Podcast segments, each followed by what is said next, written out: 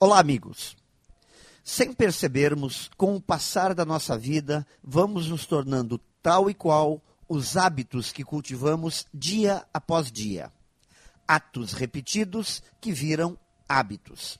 Hábitos bons chamamos de virtudes, hábitos maus chamamos de vícios. E assim nos tornamos uma soma de virtudes e vícios.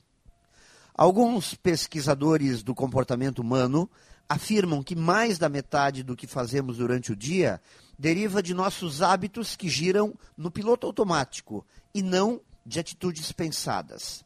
E ao entrarmos nesse círculo vicioso de repetir o que sempre fizemos, caso tenhamos mais vícios que virtudes, estaremos definindo assim o nosso destino.